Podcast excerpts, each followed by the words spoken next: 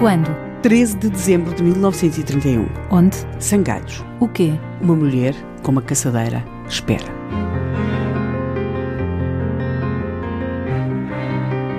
O drama de Maria do Sol.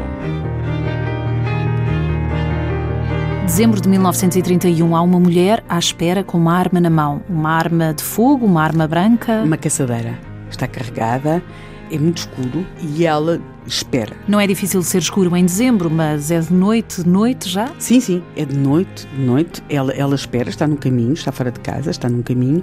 Ela espera até que apareça um vulto. Ela aponta, tem na mira um homem E dispara? e mata.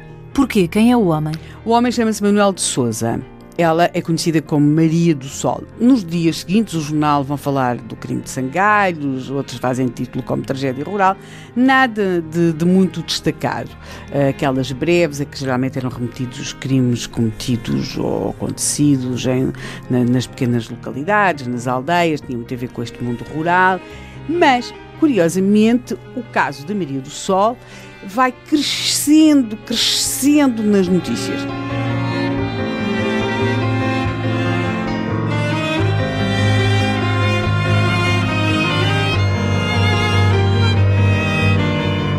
Ela é julgada mais ou menos meio ano depois, aliás, porque ela, ela confessa, não é? Entrega-se às autoridades. Então vai crescendo porquê? Se Porque o crime foi Em confessado? junho de 32, quando a Maria do Sol é julgada, ela já tem a escrever a seu favor eh, gente importantíssima, de escritores, jornalistas, políticos.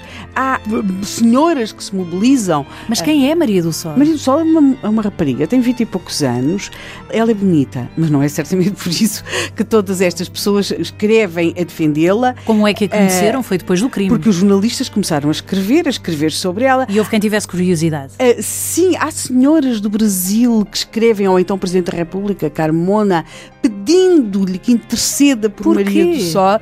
É assim, ela é jovem, ela é bonita, mas como já dissemos, isso não bastava. Ah, Maria do Sol matou. Matou a tiro, esperou, premeditou, matou a tiro e confessou. Mas há aqui um problema, que é onde o direito via um crime, o povo só via a morte.